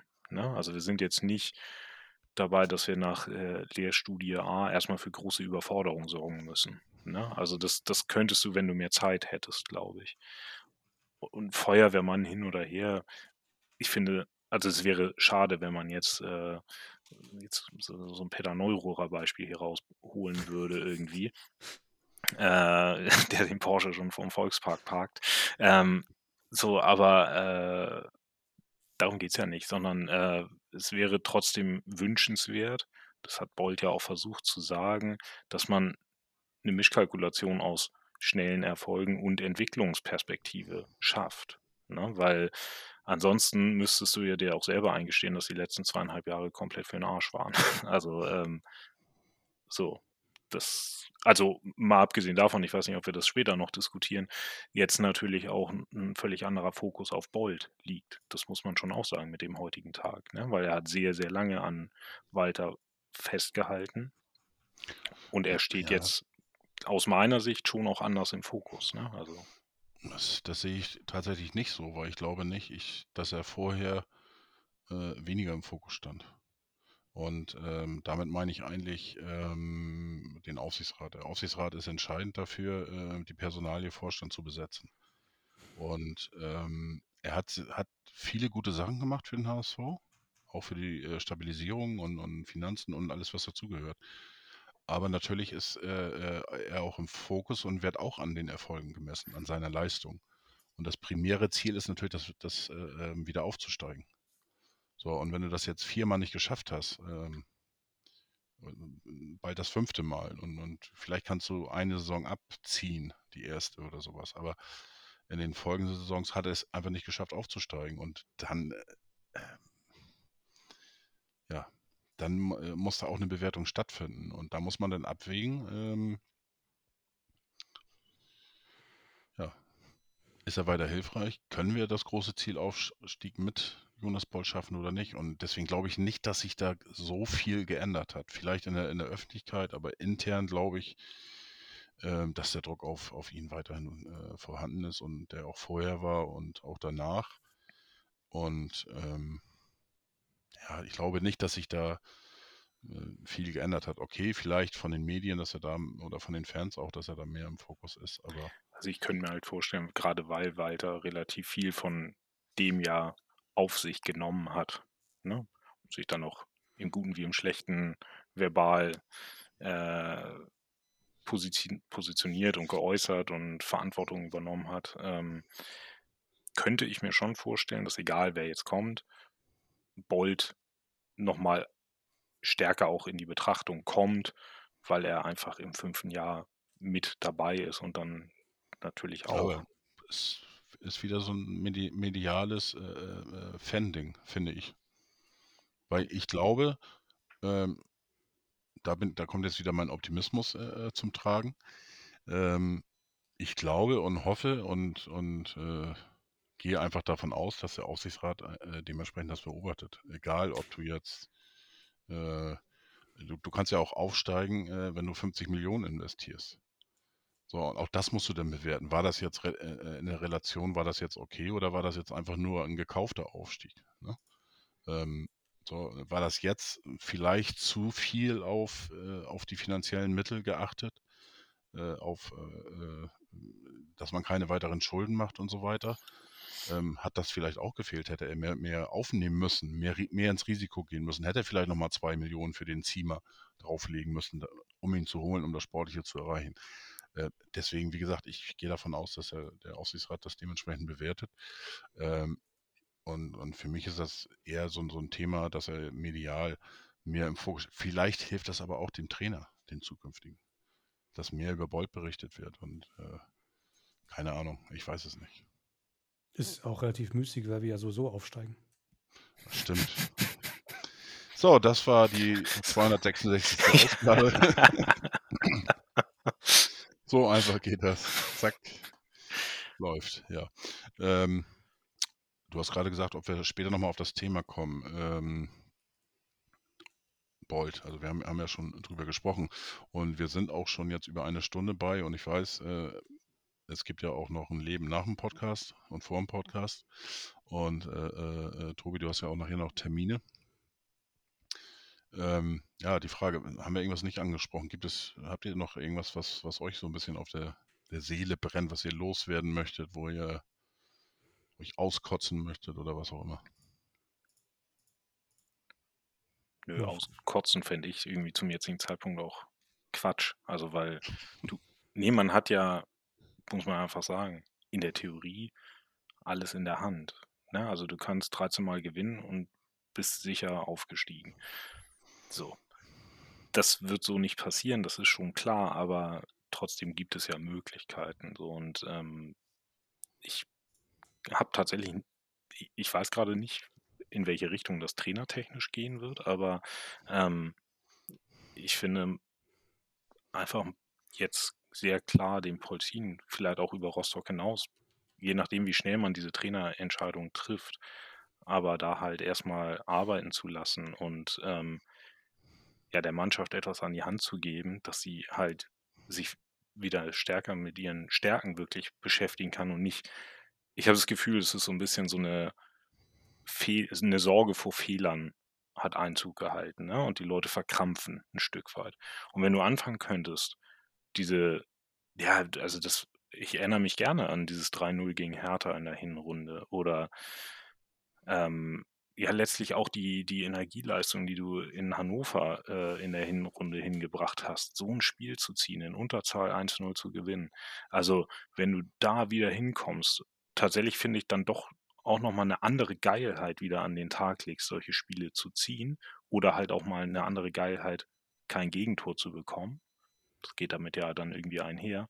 Ähm, wenn man dem Polzin und auch der Mannschaft irgendwie da ähm, ein bisschen jetzt halt äh, Zeit gibt, wäre das, finde ich, gut. Das würde ich mir wünschen, auf jeden Fall.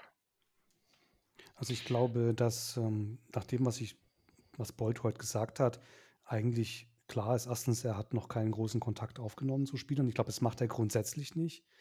Ähm, äh, zu, zu Trainern, das macht glaube ich, grundsätzlich nicht. Und dass sein Plan ist, den Polzin jetzt mal so ein bisschen schwimmen zu lassen und ähm, dann halt eine Lösung zu präsentieren, die ähm, lange, längerfristig trägt. Also, also jetzt kein, kein Schnellschuss äh, machen wird und ähm, könnte ja zum Beispiel sein, dass, also ich weiß nicht, wie, eine Personalie wird ja noch so gehandelt im Moment, äh, Raphael Vicky.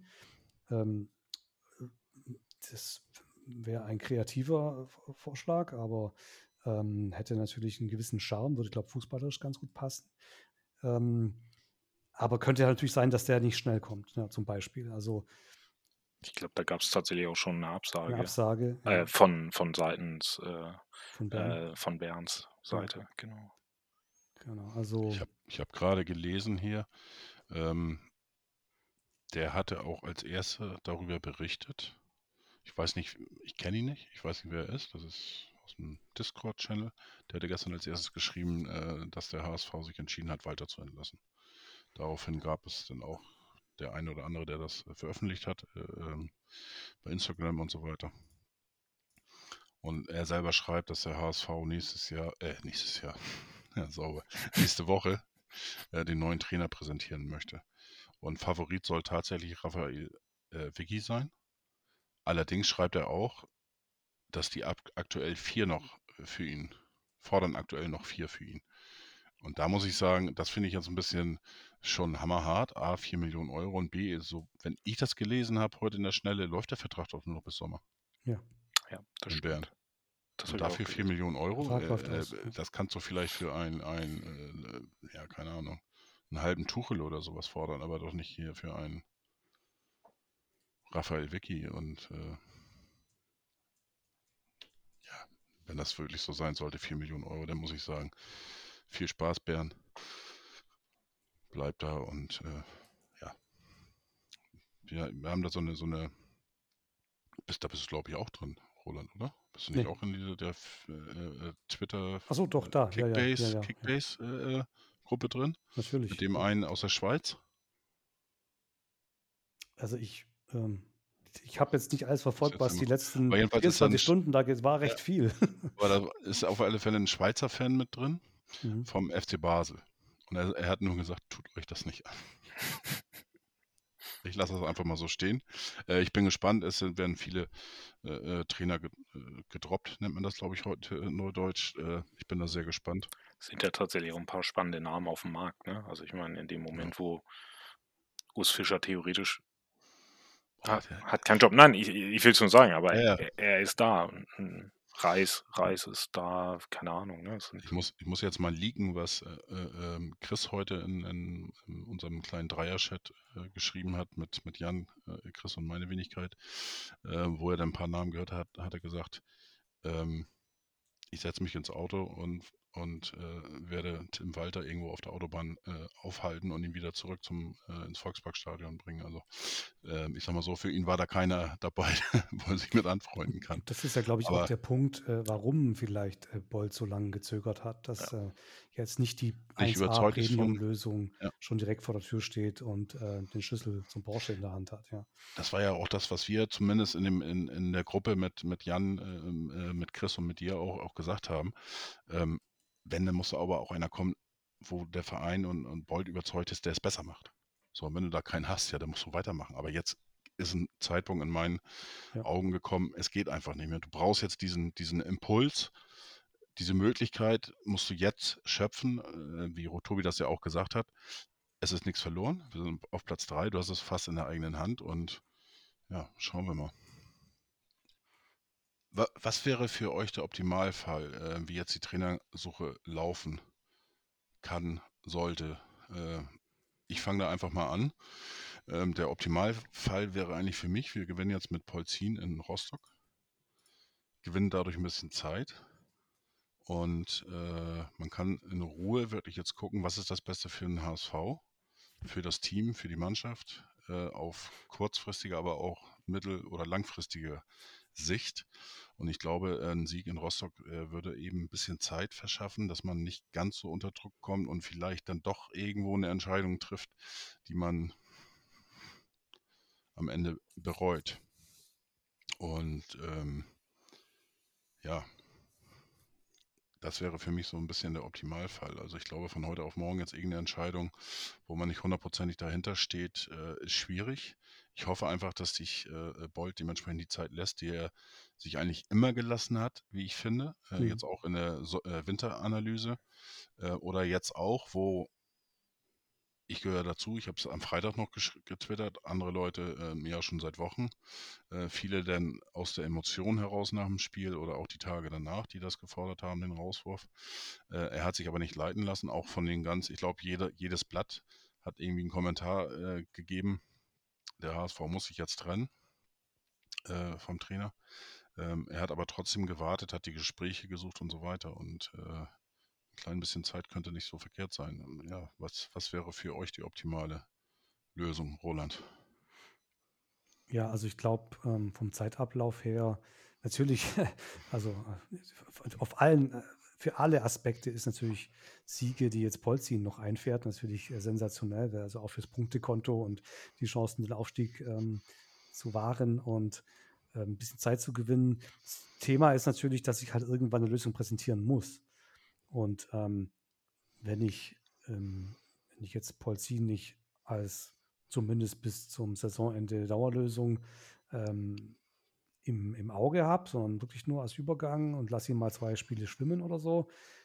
Irgendwann muss ich eine Lösung präsentieren, egal ob ich dafür zwei Wochen Zeit habe oder vier. Und ähm, die Lösungen waren ja nicht überzeugender. Also es gibt ja keinen Kandidaten, der in vier Wochen auf dem Markt ist, der jetzt nicht jetzt auch schon da ist. Soll heißen, also alle Namen, die im Moment kursieren, also Raphael Vicky äh, wurde genannt, ist natürlich relativ unerfahren. Man weiß nicht, ne, Schweiz hm, völlig, völlig unangefochten Meister ähm, geworden und alles. Äh, klappt Mit dem das. absolut stärksten Kader. Ja, genau, genau. Und ähm, kann funktionieren, passt fußballerisch, aber natürlich ein Risiko, hat nicht viel Erfahrung und so weiter. Ähm, ich weiß nicht, ob es einen Namen gibt, wo sofort jemand sagt, Juhu.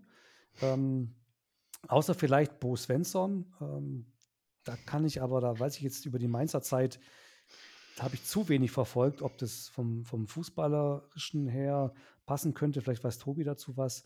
Ähm, oder ob das auch nicht so ein bisschen Baumgart-Fußball ist, da weiß ich wirklich zu wenig drüber. Aber so vom, vom Typ und vom Standing und von, äh, von der Erfahrung her wäre das, glaube ich, so ein, ein Typ, ähm, den, man, den man gut verkaufen kann, mit dem man auch sagt, okay, es ist auch kein totales Risiko, dass es eine, eine Platzpatrone wird oder ein, ein Fehlschlag. Und dann so an andere Varianten mit Friedhelm Funkel und dann schauen wir mal. Ja, also ich glaube, da nichts gegen Friedhelm Funkel, aber da wünscht man sich schon was Kreativeres eigentlich. Und ja, ich vielleicht glaub, hat Obi da, auch da hadern im Moment aber alle so ein bisschen, glaube ich, damit, dass niemand so den absoluten Top-Kandidaten ähm, nennen kann. Vielleicht hat Tobi ja eine Profi-A-Lizenz. der Landesliga aufgehört. Also, das, äh, das wäre noch ein recht weiter Weg jetzt. ähm, Nee, ich glaube, es ist halt genau wie Roland sagt. Ne? Also du hast zwar viele Namen und wir können die jetzt hier auch alle lustig reinwerfen. Irgendwie besonders erschrocken war ich, als ich dann Uwe Neuhaus noch irgendwo gelesen habe oder gehört habe. Ähm, so, also ich glaube, man kann das irgendwie leider ein Stück weit abkürzen. Ich könnte mir Bo Svensson, ich persönlich finde ihn als Typ gut. Ich kann ihn sehr gut ab irgendwie. Aber ähm, jetzt fußballerisch ja, er hat Mainz halt in einer quasi aussichtslosen Situation gerettet damals. Aber das sind sehr völlig andere Umstände gewesen als das, was jetzt hier der Auftrag wäre, aus meiner Sicht. Also irgendwie fände ich schwer vergleichbar oder irgendwie, dass ich daraus eine Idee ableiten würde, ähm, weshalb das jetzt fußballerisch hinhauen müsste. Ne? Deswegen, ich muss da ganz ehrlich auch zum jetzigen Zeitpunkt passen. Also so, ähm, ja, ich glaube, es ist wirklich elementar wichtig, sich über erstmal die tägliche Trainingsarbeit, Selbstvertrauen zu holen, in irgendeiner Form die nächsten zwei Spiele zu gewinnen, sofern es geht, dass du halt auch nicht in diesen wirklich noch stärkeren Druck, als so wie er jetzt schon ja wieder entstanden ist, sagen zu müssen, okay, wir brauchen halt noch, wir müssen halt mindestens eine Mannschaft noch einholen. Nur wenn das zu irgendeinem Zeitpunkt X zwei oder drei Mannschaften sind, die du noch abfangen müsstest, dann geht ja auch irgendwann im Kopf wieder das ganze Karussell so richtig, richtig los. Und das ist halt das Letzte, was du in der jetzigen Situation brauchst. Ne? Also, ähm, ja. Also ich finde es nicht ganz trivial auf jeden Fall, was. Also ist das jetzt eigentlich, also und deswegen hatte ich das mit Bolt vorher noch ganz kurz aufgeworfen, weil zumindest habe ich mir die Frage gestellt, also hat er wirklich gerade keinen Plan B? Also ist das so? Also hat er hat er da jetzt niemanden in der Hinterhand? Ist das wirklich so? Weil er so lange an Tim Walter festhalten wollte? Ich, ich weiß es wirklich nicht. Weiß ich nicht. Also da, da muss ich sagen, ähm, ich äh, hier von, von einem Werder-Fan heute auch einen Tweet gesehen. Den fand ich eigentlich gar nicht so gar nicht so verkehrt, muss ich sagen. Ich mal gucken, ob ich den jetzt gerade so schnell finde. Ich fürchte fast nicht. Äh, der ähm, den HSV tatsächlich gelobt hat für die Art und Weise, wie, wie sie es versucht haben mit äh, Tim Walter. Und, nee, da, da, will ähm ich auch gar nichts gegen sagen, ne? sondern, ja, aber, sondern du müsstest ja trotzdem in dem Moment, wo du dich dazu entschließt, dann doch den Schritt zu gehen, aber das hat er doch jetzt auch die Tage irgendwo gesagt, dass dir, äh, dass es ein längerer Prozess ist. Heute in der Presse-PK. Äh, also, dass es da auch im Hintergrund äh, äh, schon Gespräche gab und dass man die intensivieren wird. Ähm, also, ich, ich gehe da ganz stark von aus. Und, und äh, irgendeiner hatte auch mal gesagt, ich weiß jetzt gar nicht, ob das äh, Costa war oder sowas, dass man nicht nur eben Spieler äh, ähm, scoutet, sondern eben auch dementsprechend Trainer. Und ich glaube, dass das ist auch ein Prozess, den du das ganze Jahr über machst und nicht immer, äh, oh, jetzt könnte das brenzlig werden, äh, ne? Weil es kann ja auch mal der, der Fall eintreten, du hast einen Trainer, äh, der gewinnt äh, zehn Spiele in Folge und auf einmal kommt äh, äh, eine Mannschaft aus der ersten Liga oder aus der Premier League oder weiß der Geier und meint, das könnte genau der richtige für uns sein. Ja, dann stehst du auch da. Also du musst ja schon eigentlich immer auf einen eventuell, Eventualfall vorbereitet sein. Da gibt es in Hamburg einen Verein, den das ereilen könnte. Was macht denn Joe Zimbauer so zurzeit? yes, das Maria, jetzt, jetzt geht's los. Man merkt, wir haben einen gewissen Zeitpunkt äh, überreicht, äh, überschritten. Äh, jetzt kommt schon Zimbauer, jetzt fehlt gleich nur noch äh, Bruno Teil Ja, Bruno, Bruno Teil 8, ja. Ja, also, Aber Gehalt ähm, bekommt er von uns noch, oder? Wer? Bruno. Was? Nein. Ja, was hat er denn jetzt genommen hier? Ja, es war alles nur so ein Hinweis, äh, äh oder Bernd Hollerbach, was macht der? Nee, also ich meine, äh, nur so ein Hinweis, ähm, es gab schon öfter mal, dass jemand keinen Plan B hatte bei uns, glaube ich. Ja, das ist man vielleicht als HSV-Fan so gewohnt. Und, ja. und, ich fand das auch, auch sehr äh, bezeichnend. Äh, da muss ich jetzt schon wieder äh, Chris äh, äh, liegen, ähm, weil der dann gesagt hatte, ähm, er wünscht sich jetzt einen Trainerwechsel, aber er glaubt nicht dran. Und dann habe ich gesagt, du bist relativ schnell zum richtigen HSV-Fan geworden, weil ähm, das ist so, so ein bisschen die Schutzfunktion, die du dir als HSV-Fan ja aufbaust, ähm, ne, dass man immer vom Worst Case praktisch ausgeht beim HSV. Und ähm, ja, aber es ist tatsächlich so gekommen. Wir haben jetzt einen neuen Trainer, ähm, so wie Roland das vor zweieinhalb Wochen ungefähr vorausgesagt hat. Auch wenn das nicht, nicht ernst gemeint war, äh, muss man dazu sagen. Oder vielleicht auch, auch gehofft. Jetzt haben wir äh, drüber gesprochen und, und äh, ich sag mal, als Fazit nehme ich so ein bisschen mit, dass es, dass wir auch gar nicht so eine richtige, hundertprozentige Idee haben, äh, wer jetzt der richtige Trainer sein könnte. Und äh, da gibt es äh, drei Leute, vier Meinungen. Ähm, es ist, wir tun uns schwer und äh, ja, wenn sich der HSV schwer tut, würde ich das mal positiv sehen, dass er sich die nötige Zeit nimmt, um einen richtigen Trainer zu finden. Ähm, ja, und dann würde ich sagen, dann sind wir auch, auch äh, durch mit dem Thema sicherlich noch lange nicht. Aber jetzt äh, knapp anderthalb Stunden. Ähm, meine Zielvorgabe mal wieder ganz knapp äh, überschritten. ähm, auf alle Fälle, ja, Roland, wie immer, war mir eine Freude, dass du dabei warst. Und äh, Tobi, es hat mir auch sehr viel Spaß gemacht als Neuling und deswegen hoffe ich natürlich auch, äh, dich dann mal hier wieder, äh, dass ich dich wieder sehen kann und äh, die Gäste dann dementsprechend dich auch hören.